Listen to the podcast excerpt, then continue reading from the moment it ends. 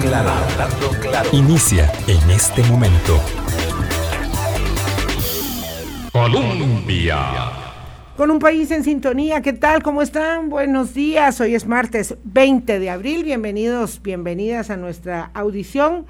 Gracias por hacer parte de nuestro Hablando Claro y compartir con nosotros inquietudes, por supuesto, visiones críticas de lo que hacemos, de lo que decimos y coincidir y compartir cuando de ello se trate, sobre todo eh, ahora en una circunstancia donde hay que ser crítico en exceso con la información que recibimos e intentar también de manera muy consecuente esclarecer y separar la paja del grano, porque mucho se dice y se dirá aún más en el fragor de una campaña electoral, eso sucede, hay pasiones desbordadas y un poco el trabajo que haremos eh, es establecer eh, desde el punto de vista de la opinión editorial nuestra y desde el punto de vista de la opinión versada de los expertos en las materias, eh, cuál es la verdad que se acerca o las verdades que se acercan a la corroboración de los hechos. Muy buenos días, don Álvaro Murillo, ¿qué tal? ¿Cómo está usted? Muy bien, Vilma, muchas gracias por el saludo, por este preámbulo también, entre ser crítico y ser criticón hay, hay, N diferencias, hay N diferencias entre una cosa y otra.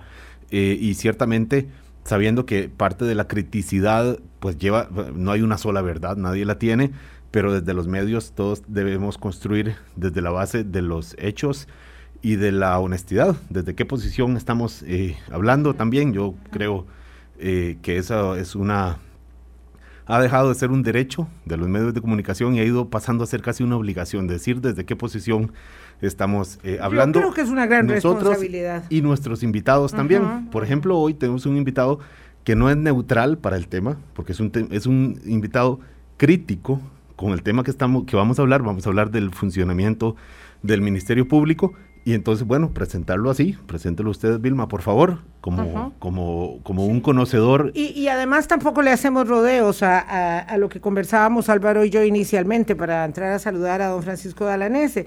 Es que estamos hablando de nuestra perspectiva y cuando Álvaro dice que, que tenemos que decir desde dónde hablamos, yo hablo y hablaré siempre en defensa de la institucionalidad democrática del país.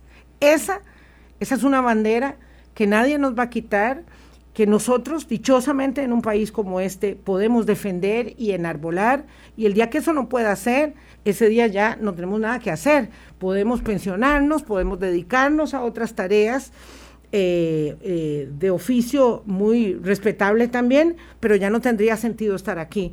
De modo que cuando defendemos la institucionalidad, por ejemplo, sanitaria del país y el esquema, de eh, trabajo que adelante la Caja, los CEBAIS, el Ministerio de Salud y la Comisión de Emergencia llevan adelante, no lo hacemos ciegamente, no lo hacemos sin observar que hay debilidades que subsanar, por supuesto, porque las instituciones no son perfectas, siempre perfectibles, cuáles obras humanas que son y dirigidas por seres humanos. A eso nos referimos con la defensa de la institucionalidad. Y este programa de hoy, con don Francisco Dalanese, ex fiscal general de la República, también apunta a lo mismo. Eh, en la teoría de la negociación básica, eh, la premisa siempre es duro con las ideas, suave con las personas. Entonces rebatimos ideas, rebatimos eh, formas de actuación o connotaciones en un momento determinado. Y hoy nos toca hablar no de las vacunas, cosa que nos gustaría, pero ahí está nuestro artículo de opinión sobre el tema. Eh, por favor, eh, compártanlo y háganle observaciones eh, las que quieran, también es su derecho. Hoy hablamos del Ministerio Público y el lugar que ocupa esta institución central del Estado de Derecho y de la definición, por supuesto, de la política criminal del país en la institucionalidad democrática como un todo. Don Francisco, gracias por aceptar nuestra invitación. Esta es una eh, agenda, una cita pendiente que teníamos y yo le agradezco mucho su aceptación. Buenos días. Buenos días, eh, doña Vilma, don Álvaro. buenos días a la audiencia siempre agradecido con las invitaciones porque es una oportunidad de ejercer mi libertad de expresión también. Sí. Dichosamente, ¿verdad? Podemos todavía se puede sin represión. podemos decir eso en un país como este, sexto país en libertad de expresión en el mundo. Eso señala mucho, por supuesto. Es un ejercicio de mucha responsabilidad, ¿verdad? No se puede festinar a la ligera, aunque algunos eh, no, lo, no lo recuerdan. Don Francisco, eh, evidentemente, a propósito de su aparición pública muy reciente en el caso de eh, don Johnny Araya Monge, doña Berenice Smith, es fiscal de la República, y el ex magistrado Celso Gamboa, eh, por supuesto que sus declaraciones eh, fueron muy contundentes y nos acercamos a alguien que tiene una visión crítica y que es capaz de externarla sobre el cumplimiento de las tareas y responsabilidades y el estilo con que ello se cumple en el Ministerio Público. Y yo quisiera primero que usted en una lección muy básica pudiera explicar cuál es la centralidad que tiene el Ministerio Público en la institucionalidad del país y en esa definición de la política criminal y por qué el ejercicio del poder desde el liderazgo del Ministerio Público es tan determinante para el respaldo de la democracia misma. Bien, eh, mire, el, Ministerio Público surge a nivel universal, no en Costa Rica, como una institución que eh, vela por la objetividad y la imparcialidad en la administración de la justicia penal. Cuando la mm, Administración de Justicia Penal eh, delega la acción solo en manos privadas, se puede confundir esa objetividad y esa imparcialidad del acusador con sus pasiones y sus intereses personales que lo pueden llevar a excesos y a perjudicar no solo el sistema de justicia, sino a la, al acusado.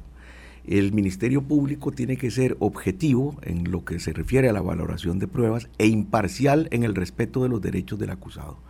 La ley lo obliga incluso a recabar la prueba de la defensa, eh, a recurrir incluso a favor del imputado eh, cuando se hayan vulnerado sus derechos o se sufra un menoscabo por una resolución.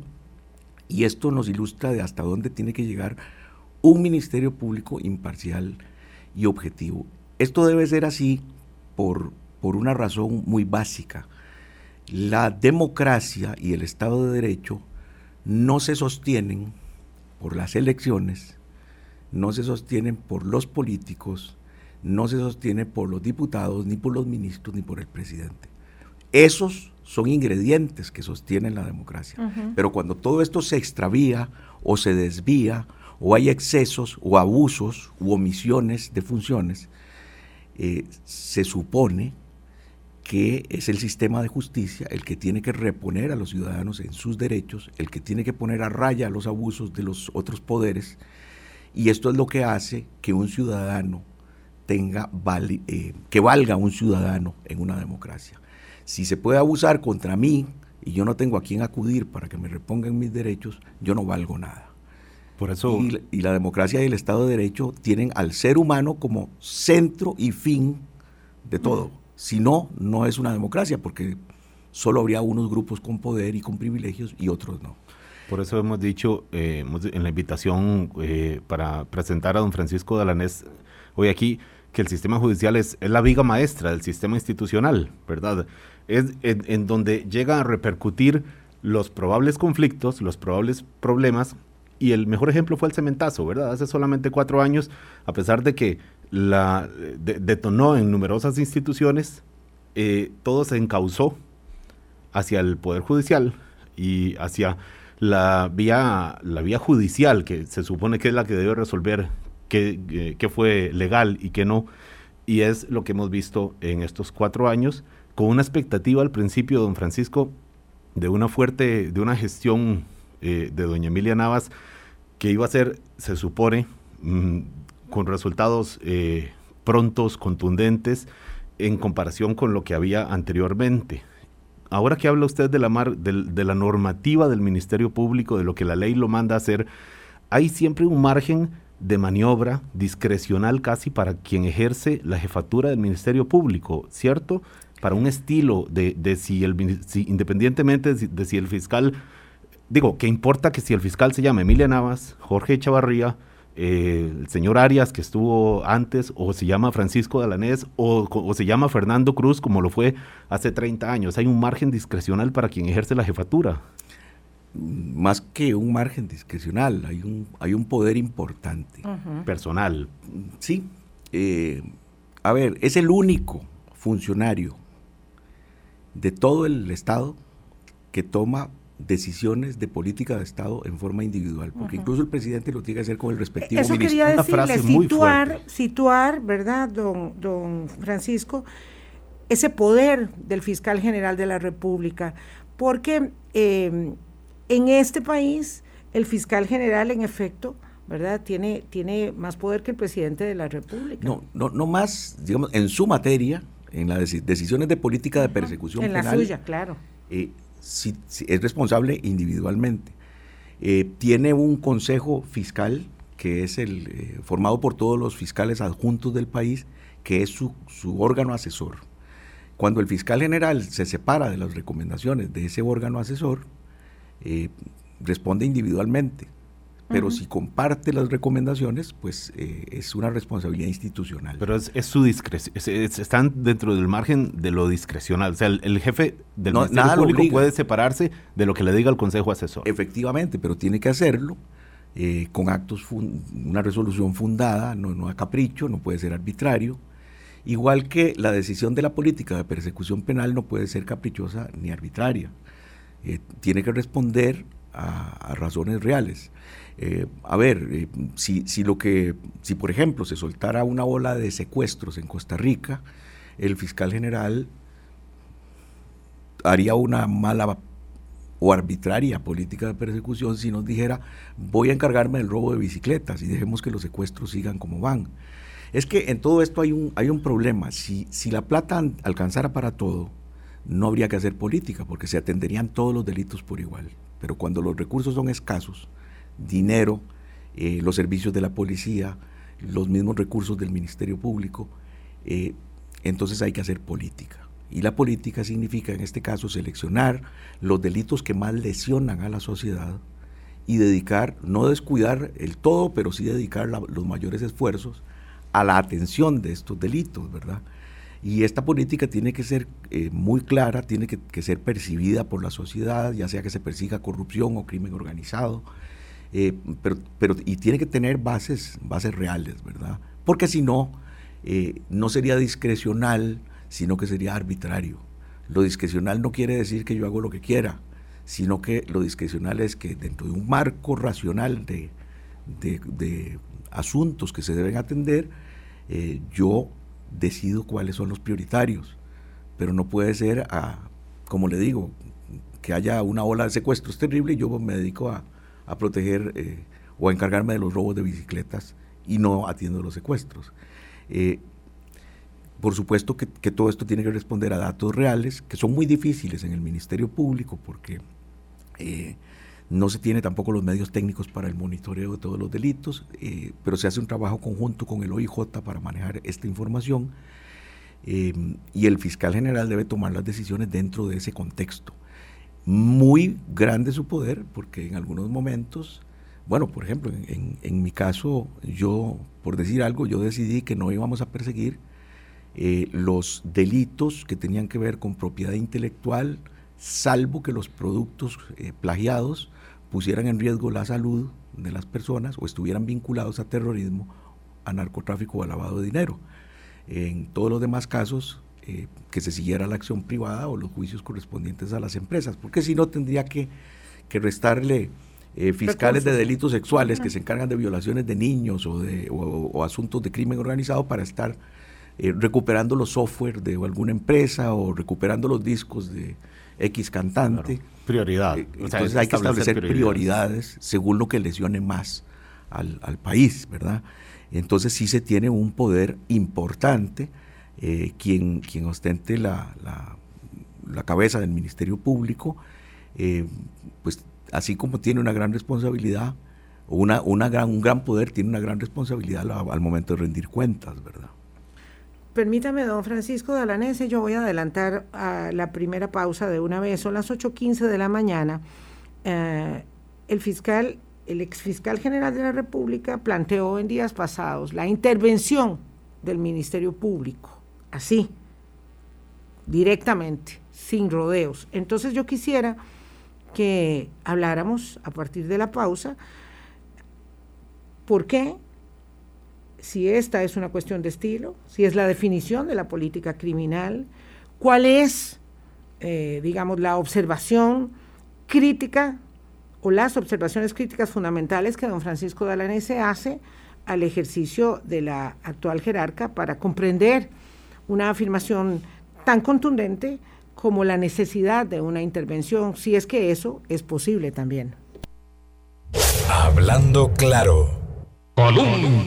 Con un país en sintonía, son las 8.19 de la mañana, conversamos con el ex fiscal general de la República, Francisco Dalanese, en el contexto de el juicio que dio eh, finalmente un fallo absolutorio contra don Johnny Araya, que estuvo aquí en el programa hace unas semanas, el ex magistrado Celso Gamboa y la ex fiscal Berenice Smith, don Francisco Dalanese, defensor de la señora Smith, eh, plantea la intervención del Ministerio Público de manera muy contundente y hace algunas otras afirmaciones, digamos, colaterales a ella.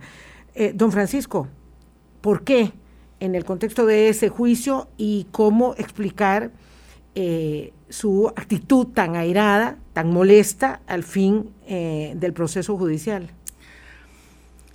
Vea, doña Vilma, eh, esto posiblemente es la culminación de un montón de cosas que me ha tocado vivir en distintos procesos. Eh, por supuesto que en ese caso eh, declaró una fiscal testigo y el tribunal acogió la tesis de la defensa. Y es que la testigo mintió.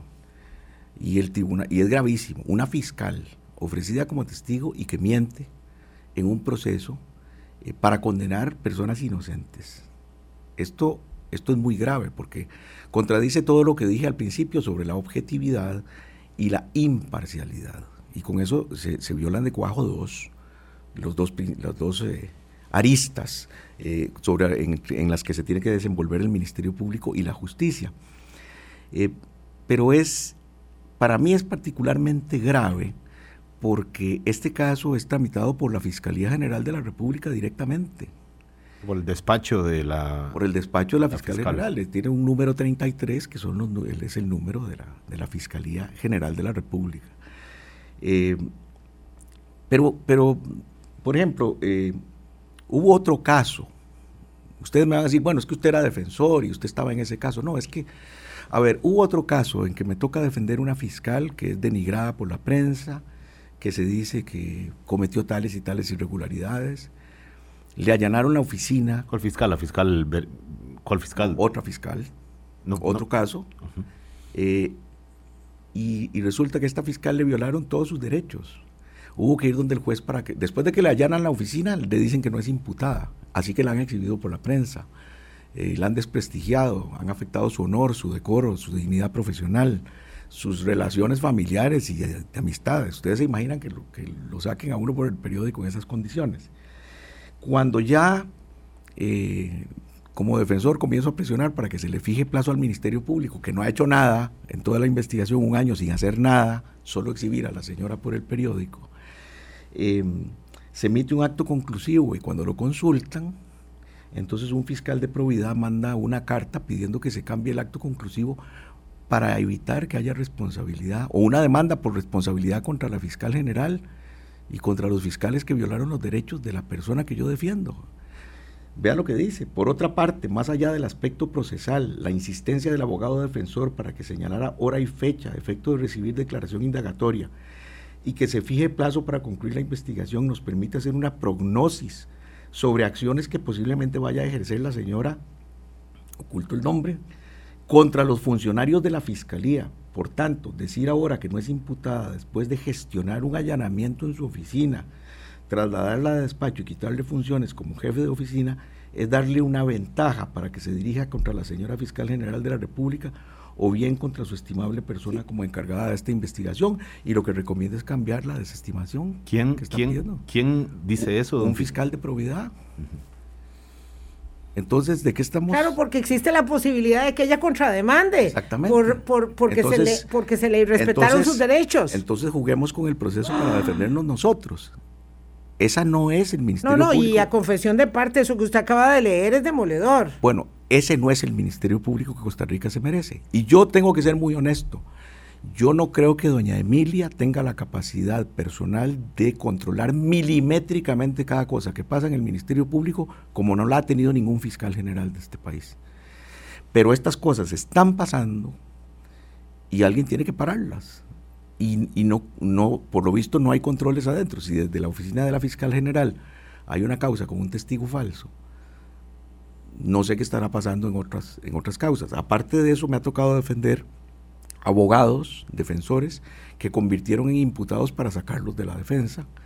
Eh, se llevaron en los allanamientos documentos protegidos por la ley porque son, son secreto entre abogado y cliente.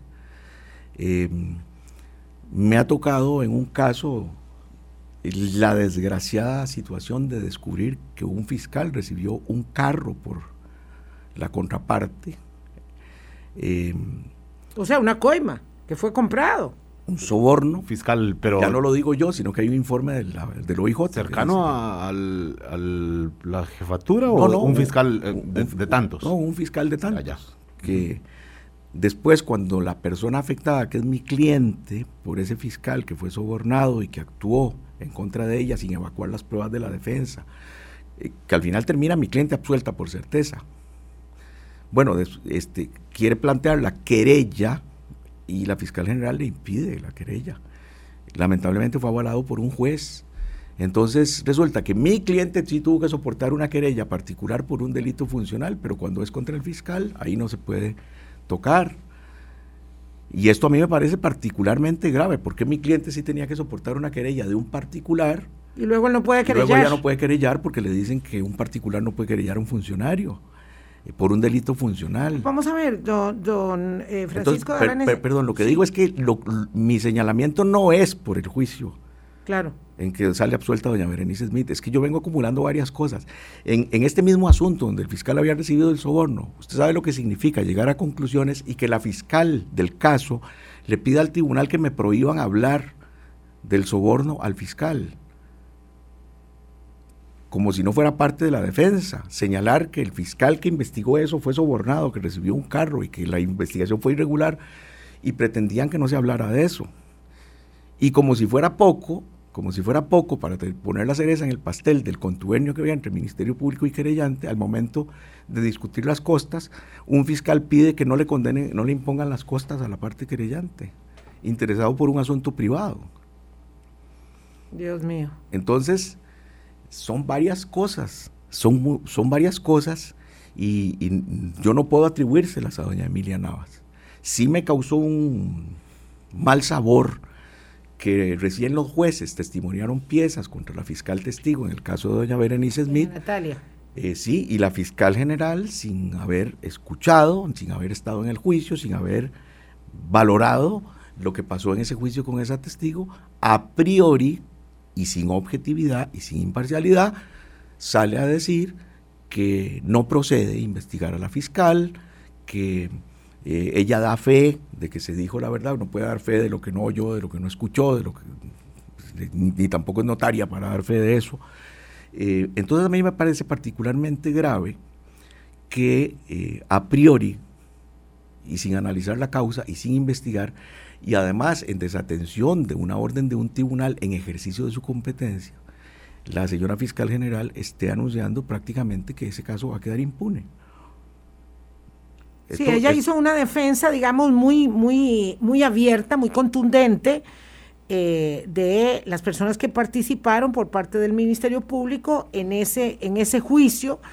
Eh, ahora yo le pregunto, don Francisco, si usted dice que ella no es eh, quien controla, ¿verdad? Todos esos este, eh, excesos o irregularidades que se dan a lo interno de una institución que tiene tanto poder como el Ministerio Público, eh, ¿por qué entonces solicita la intervención? Que en todo caso, digamos, es un señalamiento expreso, porque no es indirecto, contra quién está liderando la institución que es doña Emilia Navas. Bueno, es que después de vivir todo esto que está sucediendo, después, vea, es que vuelvo a esto.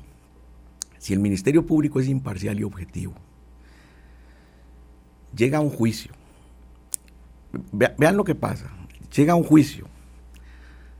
Eh, desde antes de la declaración de la señora fiscal testigo, los defensores solicitamos que le advirtieran que se podía abstener de declarar, porque ya teníamos la convicción de que había mentido en la, en la en la fase de investigación. Claro, ustedes tienen un conocimiento que nosotros los que vemos el juicio como, como eh, este, eh, mortales comunes y silvestres no tenemos. Bueno, le pedimos que le nombren un defensor y que le, le adviertan que se pueda abstener.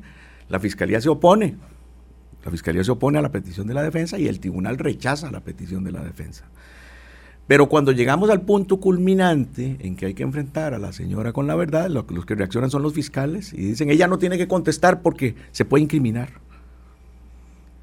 Pero ya había decidido, en todo caso, ese camino, ese curso. Bueno, entonces los defensores, ante esa reacción de los fiscales en la sala de juicios, pensamos y lo comentamos que posiblemente pedirían la absolutoria puesto que su testigo principal, incluso ellos tuvieron que abogar por los derechos de defensa de esa señora. Para, sospecha, para sorpresa de nosotros, en vez de pedir la absolutoria, basado en esa declaración que ellos mismos eh, indicaron que se podía incriminar si contestaba la testigo, basado en esa testigo, pidieron una condenatoria de cinco años de prisión para cada uno de los imputados. Entonces, ¿dónde está la objetividad? ¿Dónde está la imparcialidad? Y eh, por supuesto que una intervención al Ministerio Público no se trata de que la Corte Suprema vaya a llegar a sentarse en la silla del fiscal general, pero el fiscal general le rinde cuentas a la Corte. Y así como en algún momento la Corte tuvo que tomar acciones contra don Jorge Chavarría, que entiendo al final salió bien librado de todo, este, gracias a Dios. gracias a Dios por la institucionalidad de este país y por él mismo pero la, la Corte ya ha demostrado que puede tomar las acciones necesarias para resolver los problemas que, tenga el Ministerio Público sin sustituir al titular, sin, sin, arrogarse las potestades del titular de la acción penal. Don Francisco, aquí un afán casi didáctico con los, es, con los radioescuchas. ¿Qué razones podría tener la Corte Plena para decidir intervenir el Ministerio Público en estos momentos? como, como lo hizo cuando el fiscal general era Jorge Chavarría en el contexto del, del cementazo. ¿Qué podrían argumentar? tendría que haber un escándalo mediático de por medio, decir. Supone uno, porque ¿qué, qué, qué, cuál es el, sería en este momento el argumento de una corte plena que de por sí es compleja y tiene un momento complejo, pero bueno, suponiendo que se ponen de acuerdo los magistrados, ¿cuál sería la razón para, para hacerlo? Vea. Más allá de las críticas que usted, por supuesto, ha mencionado. Sí, bueno, yo hablo en mi criterio personal. Claro. Pero a mí me basta saber que hay, una, que hay un trabajo sobre testigos falsos. De eso, eh, a, que haya más cosas, ¿qué podemos hacer? ¿Cuánto vamos a esperar? ¿Cuánto vamos a...? Y, y, y me preocupan más las declaraciones de doña Emilia, eh, que yo espero hayan sido por la pasión con que ejerce el trabajo y no por otras razones, cuando dice que no procede y que ella da fe de que el testigo dijo la verdad, eh, me parece muy grave. ¿Qué, tenemos que esperar? ¿A que condenen a cuántos con testigos falsos? ¿O que pongan evidencia falsa? ¿Qué más tenemos que esperar? Es que el primer síntoma en la administración de justicia tiene que haber una cura. Porque si la administración de justicia se hunde, se lleva al país al fondo. Claro, lo que pasa es que doña Emilia argumentaba en una entrevista además muy, muy contundente aquí en Noticias Colombia, eh, que ella todo lo había hecho con, eh, y usted habla de ese caso también, eh, en, perdón, habla de otro caso también donde, como ella cita, es avalada por un juez para, hacer una para ir en una determinada acción u otra. entonces, por un lado, digamos, el sistema está dando muestras mm, de debilidad, de fallamiento. No, porque ella dice, no, yo tengo, yo tengo aval de un juez. Por otro lado, ella dice, eh, el tribunal dice, la testigo mintió, pero ella dice, no, eso no, eso no es cierto. Entonces pareciera que es un asunto opinable, no, no, no lo es. No, no, no nos engañemos. A ver, es que, eh, eh, como decía don Álvaro al principio, eh, hay muchas verdades. El asunto es que la realidad es solo una. Sí. ¿Verdad? Las verdades son de cada uno, pero la realidad es objetiva y es una. Mire, cuando un asunto se va a elevar a juicio, pasa por el filtro de un juez en una audiencia preliminar. Pero esto no quiere decir que ese juez ni interrogue los testigos, ni conozca directamente la prueba, sino que el fiscal le presenta la acusación, le explica en qué se basa y cuáles son las pruebas que, con las que cuenta. Y con eso, y escuchando a la defensa, el juez decide si va a juicio o no. Pero el momento en que se produce la prueba ante los jueces por primera vez es en el juicio. Antes de eso, a esta señora fiscal testigo ningún juez la había escuchado, de viva voz, ni con un contradictorio de preguntas. Es hasta el momento del juicio. Entonces, es verdad que un juez que, valoró la probabilidad de culpabilidad de los acusados con base en lo que dijo el Ministerio Público, pero quedó desenmascarado en el juicio. La testigo no decía la verdad. Y tal vez los fiscales no lo sabían. Les puedo otorgar ese beneficio de la duda. Pero cuando los mismos fiscales dicen en el juicio que si ella contesta se puede incriminar y después piden la, condenatoria con base en esa declaración que ellos protegen para que la señora que eventualmente está mintiendo no, sea, eh, no se le vulneren sus derechos, entonces ¿cuál objetividad tenemos? Y esos son los fiscales de la Fiscalía General de la República, es que ese es el problema. Entonces, como ciudadanos, como ciudadanos, nosotros no podemos dejarnos eh, eh, caer en esta bola de posverdad de las redes sociales que señalan, por muy mal que me caiga un político, por muy mal que me caiga un ex magistrado, por muy mal que me caiga un ex fiscal subrogante, lo que vamos a discutir ahí no es si me cae mal o no me cae mal, o si yo creo capaz de o no creo capaz de, es si hicieron o no hicieron, si cometieron o no cometieron un delito. Porque si, si de lo que se trata es de que como me cae mal, se vale la prueba falsa, se vale forzar la legalidad, bueno, entonces todos estamos en riesgo de ser condenados siendo inocentes. Y el sistema está hecho para evitar que se condenen inocentes. Está por conocerse el fallo completo de esa sentencia, me ya parece. Está, ya el fallo está. ¿Y ya se conoce? Ya se conoce y advierte sobre las graves violaciones a la imparcialidad y a la objetividad del Ministerio Público. Advierte que el Ministerio Público se casó con una tesis y no hizo el bastanteo de otras hipótesis de investigación. Eh, señala muy claro que en criterio de los jueces la fiscal testigo mintió eh, es, es, una sentencia bastante fundamentada y muy dura. Decíamos ahora en la pausa justamente que en la comparecencia de la señora fiscal general en la, en la rendición de cuentas hace unas semanas, ahora en marzo, ante la Corte Plena, que es el órgano superior de ella, eh, la frase, eh, la, la, audiencia terminó con una afirmación que hacía don Fernando Cruz, presidente del Poder Judicial de la Corte, de la Corte Suprema de Justicia, diciéndole que que había eh, que, entendiera que se entendiera que algunos magistrados se habían eventualmente abstenido de hacer algunas preguntas porque muchos y esa fue la palabra que dijo somos encartados suyos le dijo a la fiscal general. Esto implica que la propia fiscalía general eh, tiene la, en proceso eh, procesos valga la repetición contra propios magistrados que son sus superiores y que eso puede eventualmente condicionar alguna acción de la Corte Plena, don Francisco Delanés?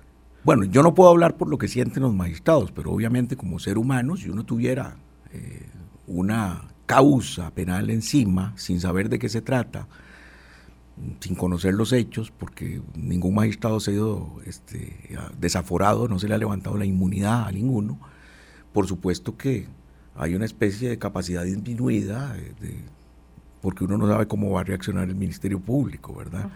Eh, no es saludable tener esas causas contra miembros de los supremos poderes. Aunque las merezcan. Es que si las merecen... Bueno, es que si a ver, si, si, las merecen, que las acusen.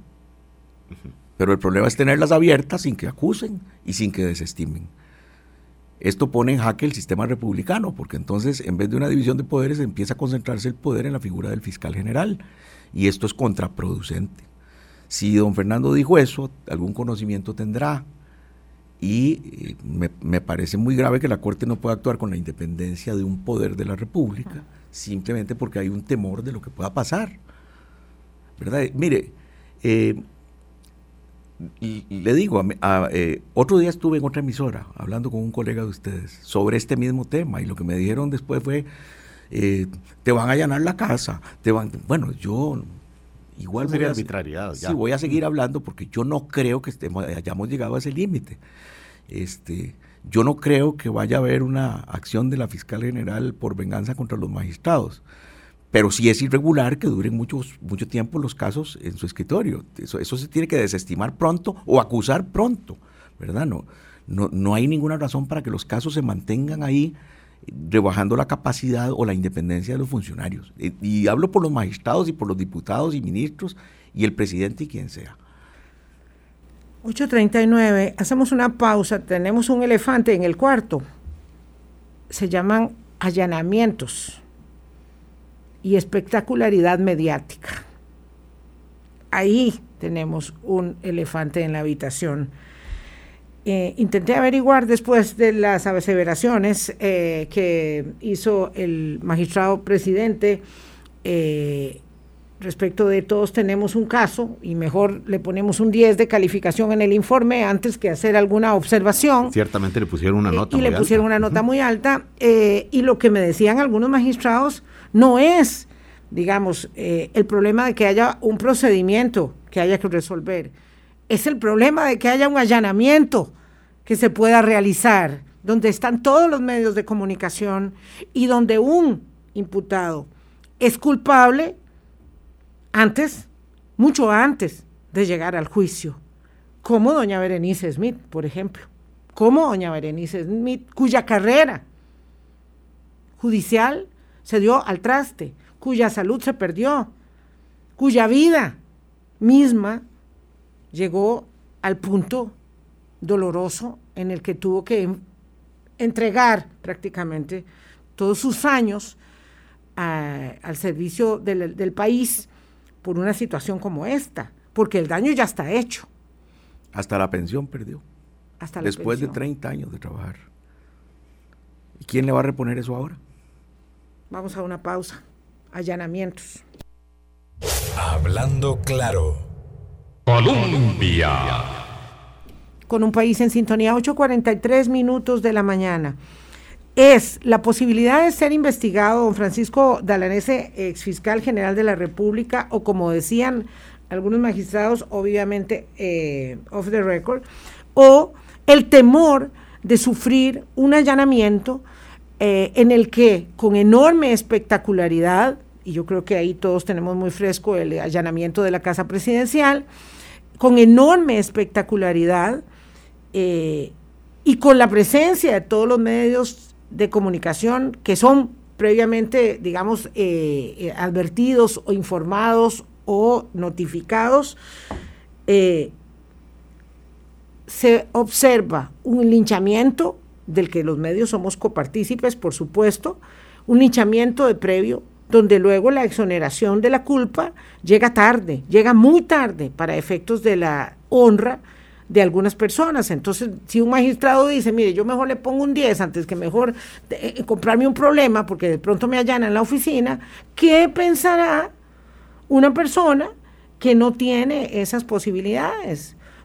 usted lo decía, el presidente de la República, los ministros, cualquier persona. Vea, el, problema de la filtración de información en el Poder Judicial es complicadísimo, ¿verdad? No, siempre, bueno, se, me investigó en algún momento porque decían que se salía del Ministerio Público, después integramos una comisión. Casos de los expresidentes. Sí, sí después iniciamos una, claro, en uno de esos casos fue un gran colerón que acababa de declarar un, testigo y no iría ni por la puerta de los tribunales y ya en una radioemisora se estaba leyendo la declaración recién rendida, ¿verdad? Y uno hace, se hizo un, análisis de las computadoras, de los correos, no se sabe exactamente cómo es que, cómo es que esto pasa. Pero definitivamente eh, hay que tener algún grado de prudencia. Eh, yo estoy a favor de que se hubiera allanado la casa presidencial. De hecho, yo soy querellante en el caso de la UPAD como ciudadano. Sí, sí, sí. ¿Verdad? No me paga nadie. Como ciudadano estoy eh, participando de ese proceso. Lo, que me, parece es que debe haber cierta prudencia para reducir el, espectáculo y el morbo con que se actúa. Eh, ¿Cómo se hace eso? ¿Cómo se hace un allanamiento no espectacular? Bueno, hay que ver cuál es la, necesidad del uso de cierta fuerza o de la cantidad de personas. En mi periodo nosotros allanamos casa presidencial y se supo unos días después. ¿Y quién era el presidente y cuándo eh, y eh, cuál era el caso? No, creo que era don Oscar Arias, el presidente en ese momento, y era porque se hablaba de que la DIS había suministrado información para secuestros a unas bandas. Eh, pero fuimos, recogimos las Aquí mismo, a 400 metros, hicieron ese allanamiento, sin desplegar armas ni, personal del OIJ y todo el cordón, porque yo cuando este allanamiento se hizo, mm, señalaba que uno no estaba seguro si era un allanamiento en la Casa Presidencial o había un asalto bancario en Banco Nacional al frente de la Casa Presidencial porque era imposible eh, por, la, por el despliegue que se había dado. Y tal vez ahí hubo un, exceso en, el despliegue que se hizo, pero igual recuerdo que allanamos un banco privado, voy a omitir el nombre por, razones obvias, eh, pero ante el peligro que hubiera una corrida bancaria, llamamos al gerente. Eh, y ahí en mi oficina le dije, aquí está la orden de allanamiento, allanamos hoy antes de las seis o mañana en las tres de la mañana con autorización suya. Usted me dirá qué es lo que más conviene. Y allanamos en la madrugada y al día de hoy nadie ha sabido que allanamos ese banco. Ni hubo corrida, ni hubo perjuicio para, para, nadie. Don Francisco, ¿cuál es la razón? Porque usted dice que en su periodo allanaron la casa presidencial. ¿Cuál fue la consideración para hacerlo de esa manera? Digo, ¿qué fue lo que pensaron que podía pasar si se hacía de otra, de una manera más visible? Bueno, es que, es que hay distintos criterios. Si se, si se va a llenar una casa de un mafioso y se sabe que anda armado, que hay respuesta armada, pues tendrá que ir el CERT, ¿verdad? Y tomar el control de la situación y luego entrará el juez y el fiscal. Eh, pero hay, hay, hay niveles en, en que se puede saber cuándo hay, hay, que usar un despliegue de fuerza y cuándo no. Pero doña Emilia Navas nos decía ahí sentado, donde está, sentada donde está usted, que eh, hay protocolos establecidos, que eso lo decide de previo el OIJ y que ella no tiene participación en la espectacularidad de un allanamiento. Bueno, por supuesto que, a ver, el, fiscal dice qué y la policía decide cómo, ¿verdad? Y en eso no puede meterse el fiscal, porque si, si, el fiscal dice, no, no lleven al CERT, no quiero armas, y matan a un policía o matan a alguien que... En un allanamiento de la casa presidencial aquí bueno, en este pero ahí es a donde vamos, ahí es a donde vamos. Eh, se trataba de la casa presidencial, ¿verdad? Iban a recoger computadoras. Eh, pareciera que, y, y, si es, y si es cierto que la policía es la que resuelve al final, pero, y que hay algunos protocolos que no se pueden romper, pero en estos ingresos siempre hay un nivel de diálogo. Aunque la policía es la que decide al final, hay un nivel de diálogo sobre cómo es que se va a hacer. Em, a veces también hay un exceso de, fiscales que ingresan a un allanamiento, ¿verdad? Ahora en el intermedio usted me estaba hablando de un ex viceministro, que yo lo asistí en un allanamiento. A la casa entraron, no sé, 20 o 30 personas violando toda la intimidad de él, de su esposa, de sus hijas, sin ninguna necesidad, porque el registro, no había ninguna resistencia para el registro. Ahora, don Francisco. ¿Y cuál es el, el, cuál es el punto central entonces eh, para que ello devenga en un ejercicio del Ministerio Público objetivo e imparcial o se convierta en el circo del que nos alimentamos los medios, porque yo en eso eh, creo que debemos incluirnos y hacer una crítica, autocrítica del que nosotros nos alimentamos. ¿Dónde estriba, eh, digamos, la diferencia y la sobriedad y el ejercicio sano del sistema de pesos y contrapesos para la sociedad? Mire, yo, lo que creo es que tiene que haber, como decía usted antes, una autocontención del, de quien ejerce el poder eh, y hay que tener una una cierta prudencia en, las cosas que se hacen. Em, por más que la ley faculte. Por más que la ley faculte, es que el, ejercicio del poder no es que como me facultan yo lo ejerzo, es que lo, tengo que ejercer con la prudencia de cada caso y con la proporcionalidad en cada caso, ¿verdad? cuando, cuando resultan las cosas desproporcionadas, pues eh, no son buenas ni para la institucionalidad, ni para la ciudadanía, ni para los acusados, ni los sospechosos, ¿verdad? Em, me parece a mí que, que tal vez el Ministerio Público mm, también tiene algún problema este, porque no es autocrítico. Eh, cuando se le señalan cosas siempre se dice que todo está perfecto, que el, problema es de los demás. ¿verdad? Hay, hay, unas, unas declaraciones muy complicadas de doña Emilia cuando dice el costo de la democracia es que el buen trabajo del Ministerio Público termina en una absolutoria. Como si los jueces tuvieran que estar ahí nada más como un empleado bancario poniendo un sello en un documento y, y dele trámite. Condenado, condenado, condenado. Y, no es así, ¿verdad? Exactamente, no es así. Eh, si, a ver, eh, si se condena, o más bien si se absuelve, hay que hacer un, trabajo de autocrítica a ver en qué fallamos. Y si se condena, los fiscales también tienen que hacer un trabajo de autocrítica, porque a veces se condena a pesar del fiscal, lo mismo que a veces se absuelve a pesar del defensor, ¿verdad? Eh, no, no, es, no es eh, automático. No son matemáticas. Exactamente. No estamos hablando de matemáticas. Exactamente. Y pasa que el defensor esgrime una tesis y los jueces vienen y absuelven, pero por otras razones que el defensor nunca vio. Ahora, don Francisco Dalanés, poniéndonos también haciendo, eh, como en, los otros zapatos. Cuando se destituyó a don Jorge Chavarría, era en la idea, y lo resumo, lo simplifico mucho, era porque no se, no se hacía nada contra los casos de cementazo. Llega doña Emilia, también hay una intención de mostrar que sí se hace. Y parte de mostrar a la ciudadanía es, es, ver acciones, pues al principio es de investigación y esto conlleva los allanamientos que ciertamente tienen una espectacularidad casi natural. Eh, ¿No es también una parte importante de la Fiscalía mostrar que se está avanzando en los casos y parte del avance pueden ser los propios allanamientos? Vean, eh, con la idea de restablecer la, confianza. A mí me parece que la, mayor Pero los allanamientos como avance. La mayor imprudencia es crear expectativas. Claro, claro. Los fiscales tienen que presentar sospechosos y pruebas ante los jueces. Lo que, lo que puede, la mejor carta de presentación de, de la fiscalía es una condenatoria basada en una buena investigación. Y eso para la fiscalía y para el OIJ, porque son un equipo. Eh, crear una expectativa, qué sé yo, salir a decir, estas personas se robaron tanto y los vamos a juzgar, eso, eso no corresponde, porque los está condenando por la prensa, eh, bueno, y al menos en un caso ha pasado, ¿verdad? Eh, que se hicieron esas declaraciones tan imprudentes y, y, el asunto va muy mal para el Ministerio Público. El del cemento. No, otro pero vamos a, voy a abstenerme porque yo soy, defensor. Lo del cemento también defiendo a un funcionario del banco, entonces preferiría no andar en eso. Lo que sí le quiero decir es que en general el crear una expectativa de condena por parte de la fiscalía es le crea un daño a la, a la población. Claro. claro, porque entonces hay la idea de que hay personas que tienen el suficiente músculo, el suficiente poder para hincar al sistema. Cuando esa persona no es condenada, entonces, no es porque era inocente, no es porque la acusación se hizo mal hecha, no es porque hay defectos enormes en el proceso, no, es porque de alguna manera logró, digamos, hincar el sistema de justicia. Entonces invertimos los valores. Y los jueces quedan deslegitimados y la gente piensa que los jueces son corruptos y, ese no es el asunto. Eh, a ver, si una prisión preventiva está mal pedida, el juez tiene que poner en libertad a la gente. Para eso está el juez. Un costo popular difícil. Sí, sí, porque los jueces no tienen que leer el periódico ni las encuestas para ver qué hacen. Ellos tienen que aplicar, solo tienen un jefe, la ley y las pruebas.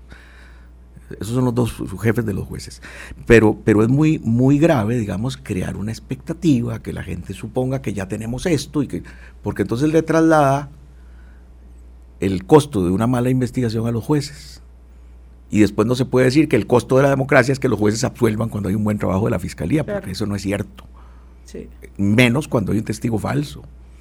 Esa, esa me parece es una aseveración muy, muy fuerte, ¿verdad? Que tiene que, tiene que ser evaluada.